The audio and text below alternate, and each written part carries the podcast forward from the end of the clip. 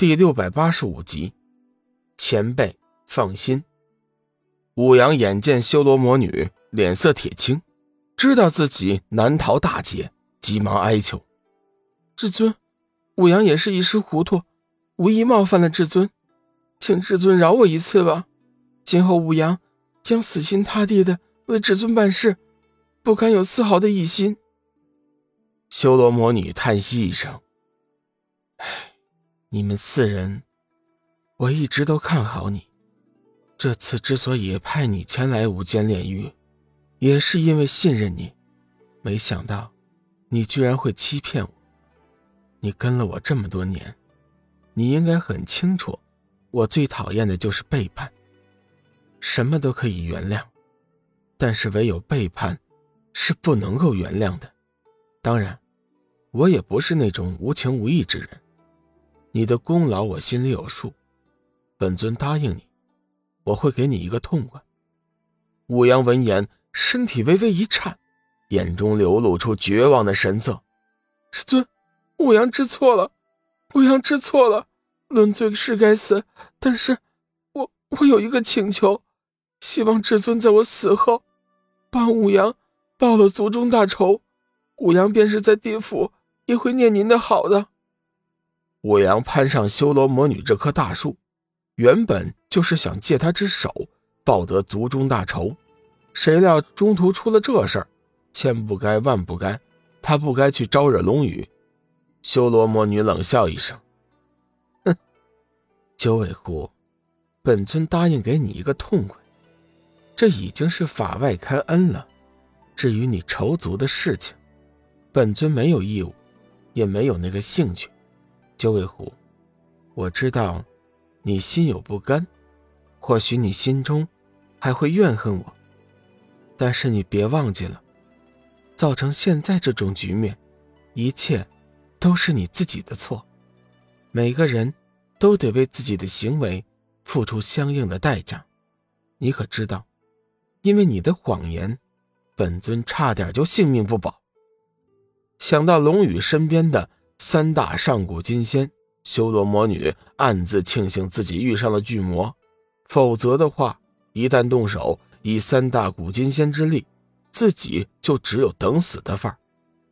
武阳彻底绝望了，他甚至开始懊悔自己为什么要去招惹龙宇那个煞星呢？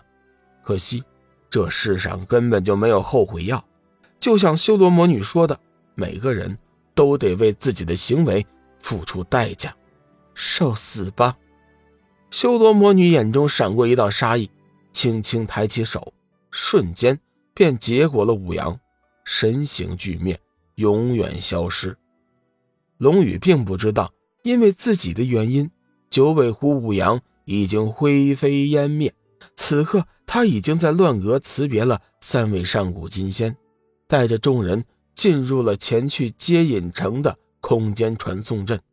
太元尊者、剑君子、九夷尊者、灵海散人、大明王，一早就接到了龙宇的消息，知道他今天到达接引城，早早的就在传送阵前等候。众人见面，自是一阵寒暄。交谈中，龙宇得知，因为天机丹的原因，在未来的百年之内，海阁光明天散仙的实力将会提升数倍之多。太元尊者众人得知龙宇已经成功的采到了明明天意草和因果轮回花，心中也是着实的高兴，纷纷出言祝贺。龙宇急着回去，不打算在此逗留太久的时间。寒暄过后，当即叫出邪光，将黑暗之渊的情势给众人说了一下，嘱咐他们不要掉以轻心，尽快以天劫丹来提升散仙修为。也好应付将来的大劫，众人自是应允。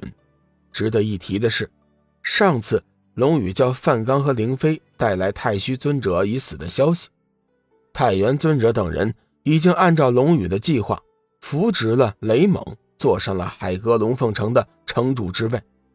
只是现如今，海阁光明天的中心城市已经成了接引城，强者为尊，这是亘古不变的法则。接引城有太元尊者、剑君子、九夷天尊三位高手坐镇，再加上蓝水城、天佛城的大力支持，其余城主自然是无话可说。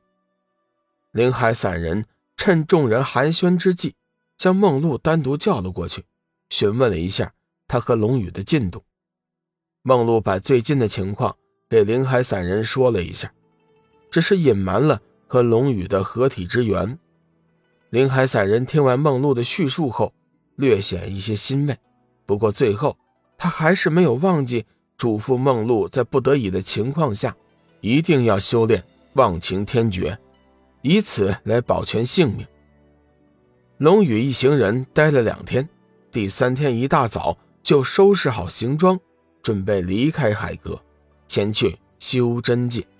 林海散人再三犹豫，最终还是将梦露单独叫来，交代了一句话：“孩子，此行前去修真界，你若是能见到玉皇真人，替我带一话。”梦露微微一惊，玉皇真人。就是龙宇的师尊玄冥子，如今还在修真界点苍仙境中。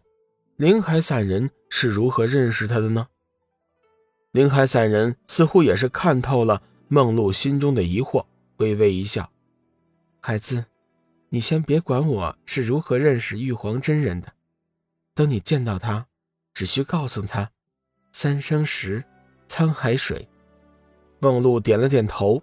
道前辈放心，梦露一定会把你的话带到的。圣灵剑种的异常波动越发的强烈起来，万名剑仙联手布置的阵法已经渐渐的有些招架不住了。剑痴面色凝重，心中希望剑皇能够及时赶来。如今之计，也只有剑皇才有能力阻止剑种的波动。龙宇一行人离开天涯海阁之后，第一时间。赶到了玄清山。